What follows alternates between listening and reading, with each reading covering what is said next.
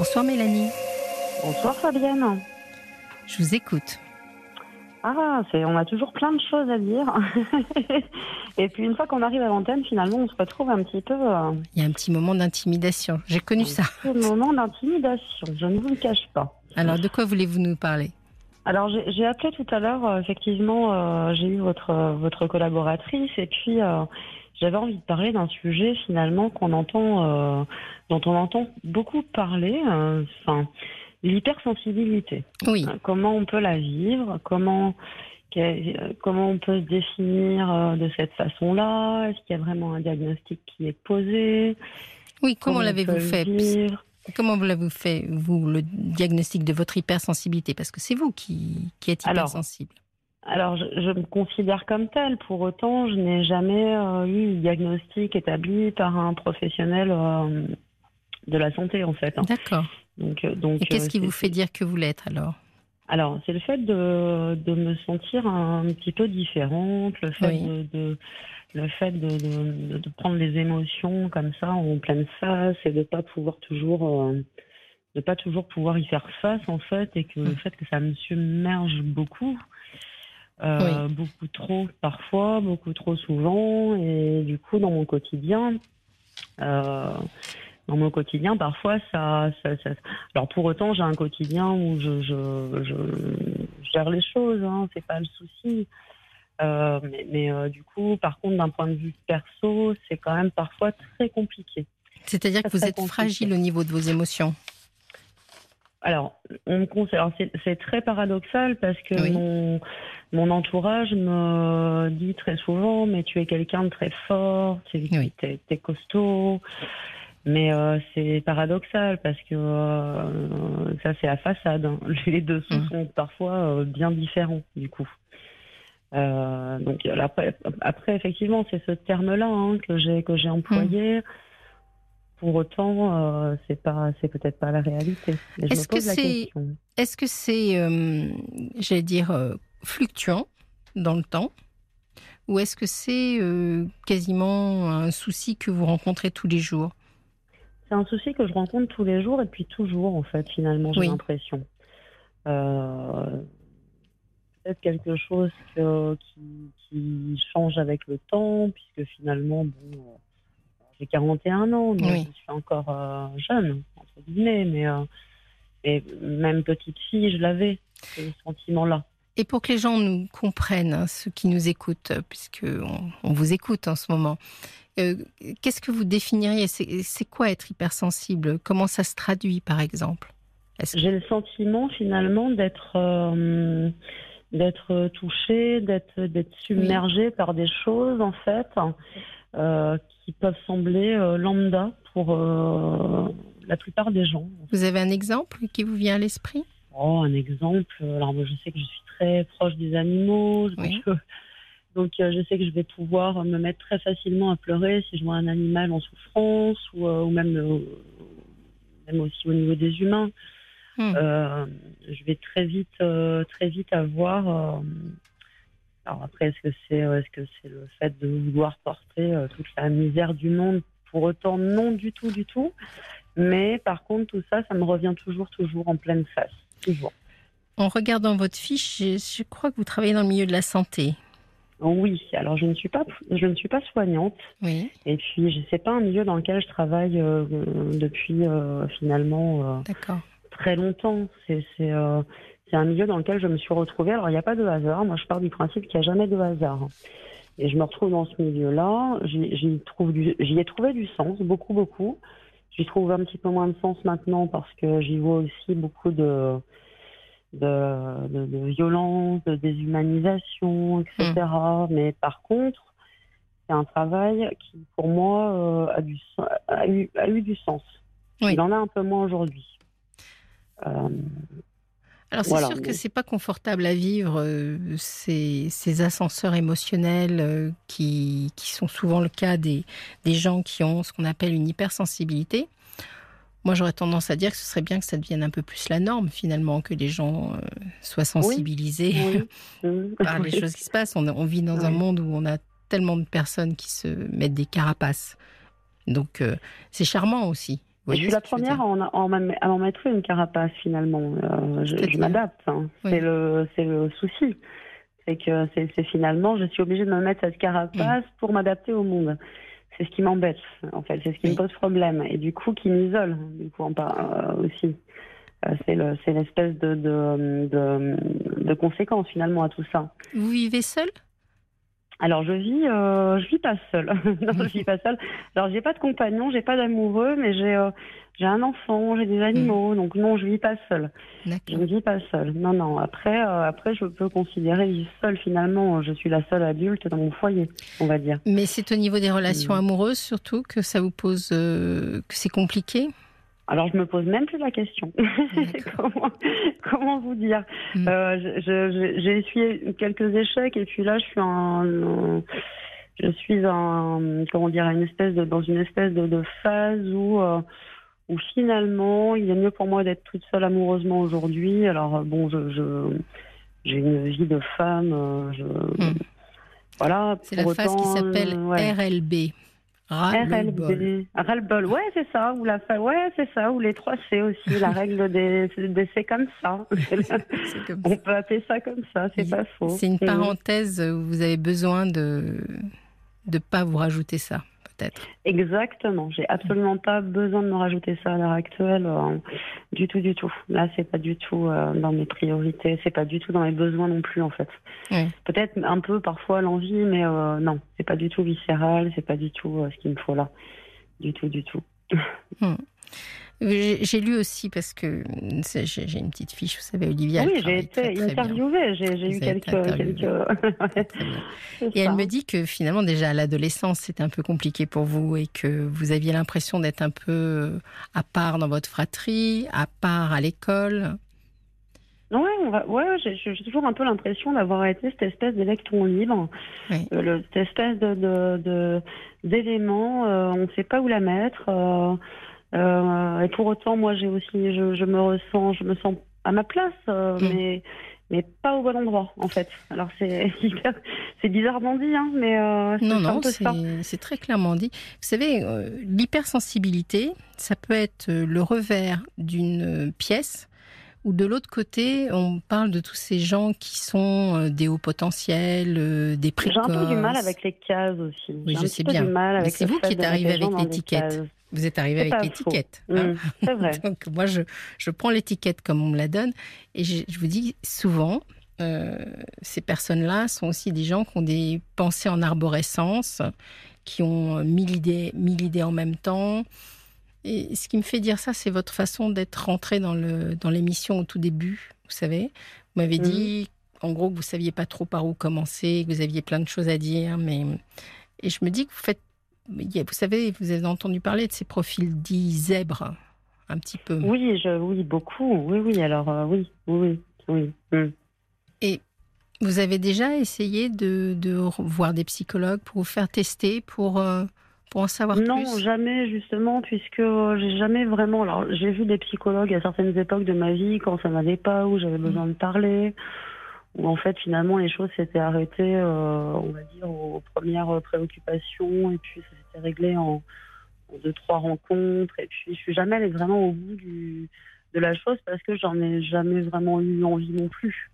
Oui. Euh, on en revient au fait, alors je suis arrivée effectivement, comme vous le disiez, euh, voilà, effectivement avec une étiquette, mais je ne savais pas par où commencer. Oui. Euh, c'est le, le là, c'est ce qui, c'est le seul terme que j'ai pu trouver. Mais alors, c'est bien qu'on essaye. alors, si on s'écarte de, de, la notion d'hypersensibilité, parce que je pense que c'est ce que ce à quoi vous m'invitez, euh, peut-être que vous pourriez essayer de me dire où est votre mal-être finalement? C'est ce sentiment d'être différente? Alors pas vraiment finalement. Euh, je le prends plutôt comme une force parce que euh, c'est pas j'en tire pas que du négatif en fait de cette différence-là. Après, ça me ça me pose problème plutôt dans mes interactions sociales, dans le sens où, euh, où du coup, euh, je me sens très souvent en décalage. Moi, je suis quelqu'un de très sociable. J'adore les gens, j'adore, je suis très curieuse. J'aime parler, j'aime échanger, etc. Et du coup, ça me coupe un peu de cette de ce besoin-là, en fait, de cette envie-là. c'est plutôt là où il serait où il serait le malaise en fait finalement dans tout ça parce que après après d'un point de vue perso effectivement ça part dans tous les sens certes mais je m'y retrouve toujours et j'en tire toujours du positif c'est plutôt dans mes interactions sociales où ça me pose souci mais on n'est pas tous les mêmes hein. c'est sûr donc heureusement Mm. Oui, euh, donc on, peut, on a le droit de naviguer différemment dans la relation euh, aux uns et aux autres. Mais on vit une, une époque qui a envie de nous formater, enfin, qui a envie... oui, je, je, je, je, suis pas vraiment, genre, je me considère pas comme formatable. En fait, on l'est tous, mais euh, du coup, je suis un peu là-dessus. Je, je, c'est aussi une souffrance de, de, de, de, tous les jours, en fait, finalement, constater euh, ce, formatage, mm. euh, cette espèce de, c'est très douloureux du coup. Les gens qui ont cette des personnalités comme la vôtre, euh, un peu différentes, émotionnellement un peu plus sensibles, etc., etc. En général, elles ont aussi des aptitudes ou des goûts artistiques. Est-ce que vous avez des activités artistiques? Eh bien, pas vraiment en fait. On m'a souvent posé la question. Je mm. me suis par contre beaucoup rapprochée de gens il y en avait. Je, je, je, je, suis toujours approchée des artistes, des gens qui font euh, de la musique, qui écrivent, etc. J'ai écrit beaucoup à une époque. Oui. Je le fais plus vraiment, plus trop par manque de temps, par manque de motivation, etc. Mais c'est quelque chose qui me parle. Euh, c'est quelque chose qu'il faudrait, qu'il faudrait que vous exploitiez. Parce mhm. que hum, je pense que c'est le charme de, des gens qui, ont, qui ressentent des émotions fortes, c'est que finalement ils peuvent les mettre, euh, les sublimer, on dit, ils peuvent les dépasser à travers euh, toutes les activités artistiques, en faire quelque chose. Et, finalement ça soulage, parce que si vous attendez de la relation à l'autre qu'elle vous soulage, ça va être difficile. Peut-être que voilà, c'est le travail que je fais aussi actuellement, c'est qu'il faut que j'arrête d'attendre qu'on me l'amène sur un plateau. Ça, c'est sûr et certain. Ça, c'est évident. Ça, c'est une certitude. Euh, après, il faut que ça puisse venir. Il faut, que ça puisse. Euh, que ça puisse émerger. Ça, c'est pas si simple. Non, c'est pas si simple. Mais vous pourriez, en effet, je dirais, vous pourriez avoir la chance de rencontrer quelqu'un qui fonctionne un peu sur le même mode que vous et être dans une sorte de bulle où finalement euh, ça fonctionne pas mal. Mais les gens sont pas très nombreux dans, ce, dans ces profils-là. non, on n'est pas si nombreux que ça. Après. Euh, Et puis la dépendance à l'autre n'est pas obligatoirement non plus la solution, vous voyez. Donc en revanche, euh, vous avez peut-être plus de capacité que d'autres à rentrer dans un domaine. Euh, oui, c'est ça, un domaine artistique essentiellement. Ah, mais il faut mm. trouver celui, qui est le vôtre. C'est pas la première fois qu'on m'en parle, donc ça peut mm. peut-être m'interpeller effectivement à ce niveau-là. C'est pas faux. Mm. C'est pas faux. Comment ça se passe avec vous? Je crois que vous avez un enfant. J'ai un petit garçon qui a 10 ans maintenant, donc qui, enfin qui va avoir 10 ans.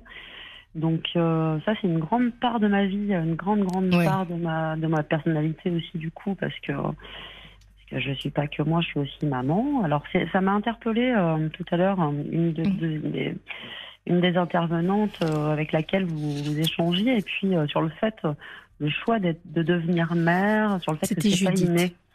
C'était Judith. Et ben, ça m'a beaucoup. Euh, c'est ce qui a fait d'ailleurs que je vous ai appelé parce que ça m'a un petit peu chamboulé d'entendre ça. Ah. Parce qu'effectivement, euh, ça c'est une certitude et c'est quelque chose que j'arrive à dire, quelque chose que j'assume quitte à être jugé euh, sur le fait qu'effectivement on peut à un moment donné se dire bon alors j'aime mon enfant, mhm. mais si c'était à refaire, je ne le referais pas. Oui. Ça, c'est ça, c'est quelque chose que j'assume à 10 000 euh, mais vraiment, euh, je, mon rôle de maman, en fait, euh, je, le, je, le, je le remplis pleinement. par contre, par contre, il faut pas, faut pas oublier que, bah, c'est pas que du bonheur. Contrairement à ce qu'on nous dit dans les livres, on nous, on nous dépeint ça comme un grand, grand bonheur. Non, non, ce n'est pas qu'un grand bonheur, c'est un grand. Euh, je ne sais plus quel terme vous avez utilisé tout à l'heure. Une aliénation, j'ai dû utiliser. Une, aliénation, une aliénation. c'est mm. exactement ça en fait. exactement ce.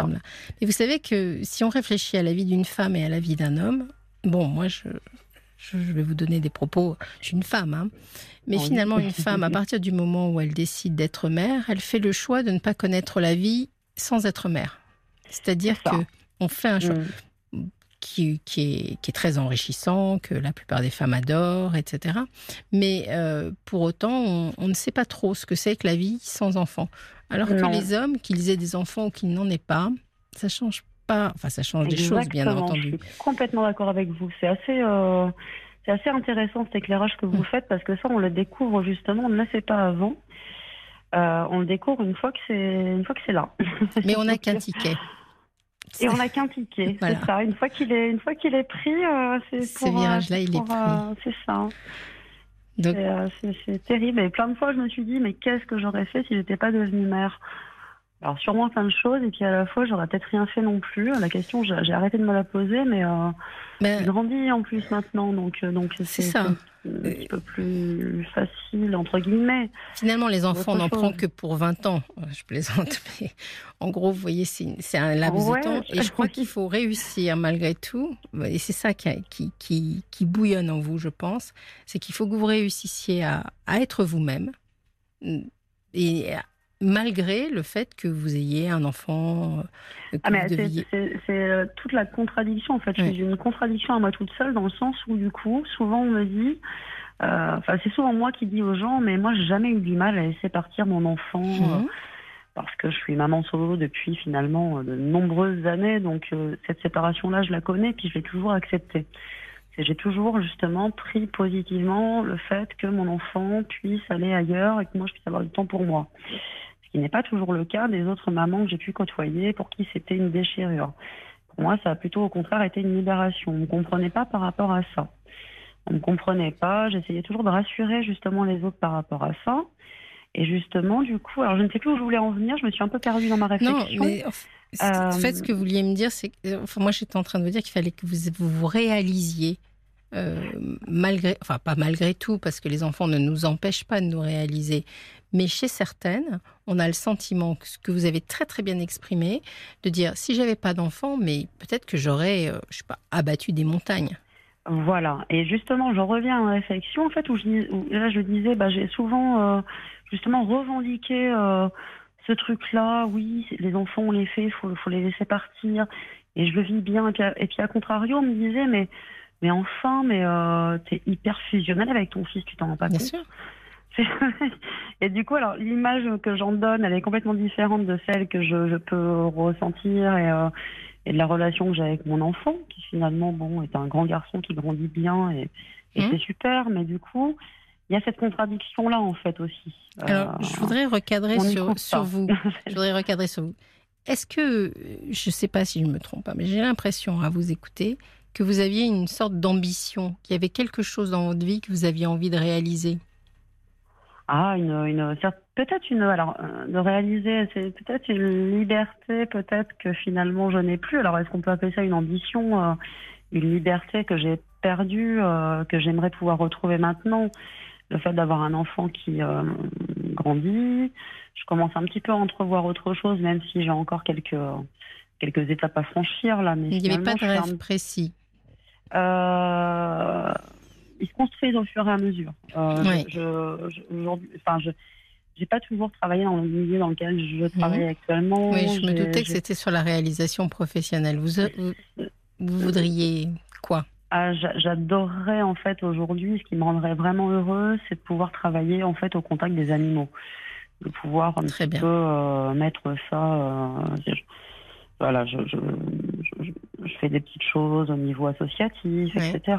J'ai des animaux moi-même, mais je sais que c'est là où ça me, c'est là où, où, je me, où je me, c'est ça qui me rend heureuse, qui m'épanouit, euh, plus qu'au, plus que dans le milieu actuel dans lequel je travaille. Il faut tracer dans ce euh, sens-là alors. Donc c'est ce que je vais essayer de faire, c'est ce que je vais faire, mais euh, mais, mais bon après. il y a la théorie et la pratique. ça va prendre un petit peu de temps encore, mais et c'est en bonne voie. Ça devrait pouvoir se faire, je pense. Oui, alors je crois qu'on a quelques messages pour vous. Je, je vais passer la parole à Olivia. On a deux messages. Alors, on a un message de Pierre qui est comme vous. Moi aussi, je, je me considère comme hypersensible, voire zèbre. Mais comme il, comme il est mentionné, je connais bien ces ressentis difficiles à appréhender pour les autres. Il est difficile de voir le monde différemment sans pouvoir en parler à quelqu'un qui comprend.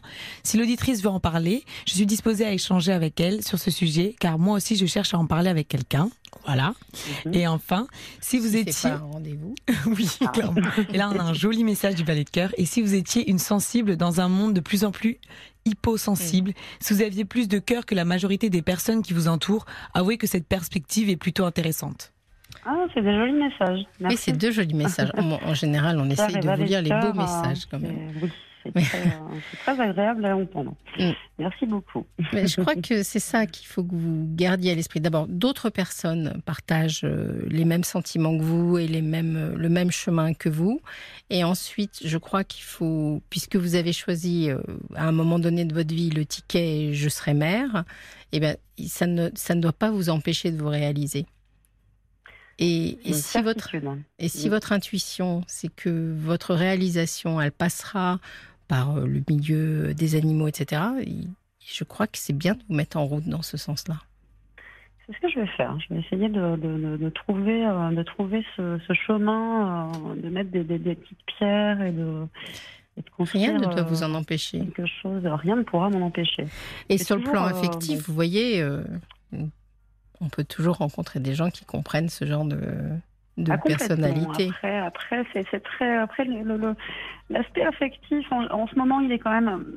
Pour ma part, il est. Enfin, après, je, je suis une grande idéaliste, donc je ne. Je ne je, comment dire Je me ferme pas à une Mm. jolie rencontre. Par Bien contre, aujourd'hui, j'ai surtout, surtout. euh, besoin de, de, de, de, de- vous centrer sur vous. de me recentrer, d'avancer pour moi, en fait.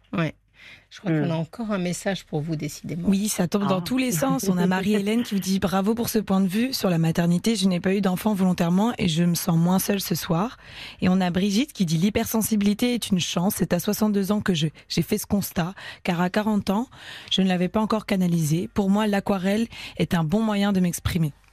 Ah, c'est très joli. Ah, c'est super. Voilà. Ça, me, ça me fait chaud au cœur. Il y a une belle communauté, vous savez, Mm. dans Parlons-nous, et les gens, ils, ils manifestent leur, euh, leur solidarité, finalement. Oui, alors après, Vous euh, n'êtes pas le, seul. le, le, le sujet euh, sur le, le, le regret de la maternité, c'est un Oui. grand, grand, grand débat.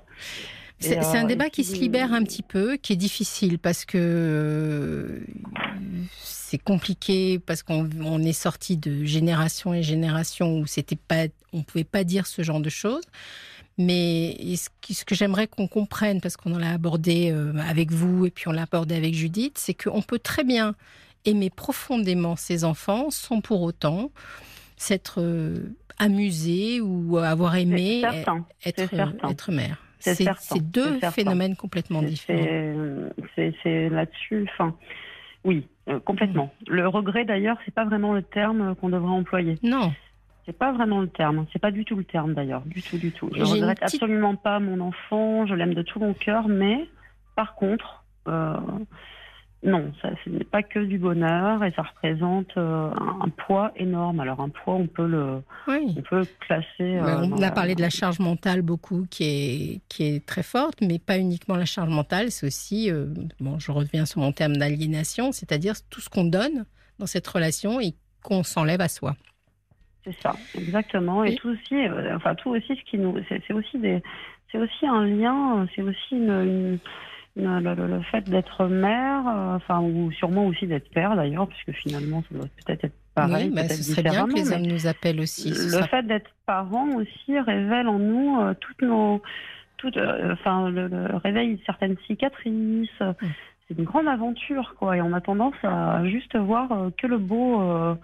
le, le- le beau paysage, la belle, euh, la belle affiche, mais finalement, il faut en grattant un peu derrière. Non, c'est pas que ça. Donc euh, bon, euh, Le débat est ouvert.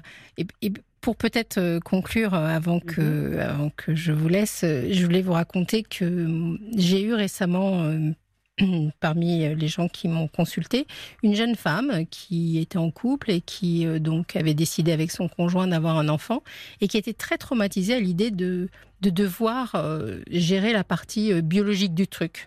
Elle, est- Ouais. elle me disait clairement qu'elle aimerait euh, que ce soit son mari qui porte Oui. l'enfant ouais, que ça, que ça lui irait très bien.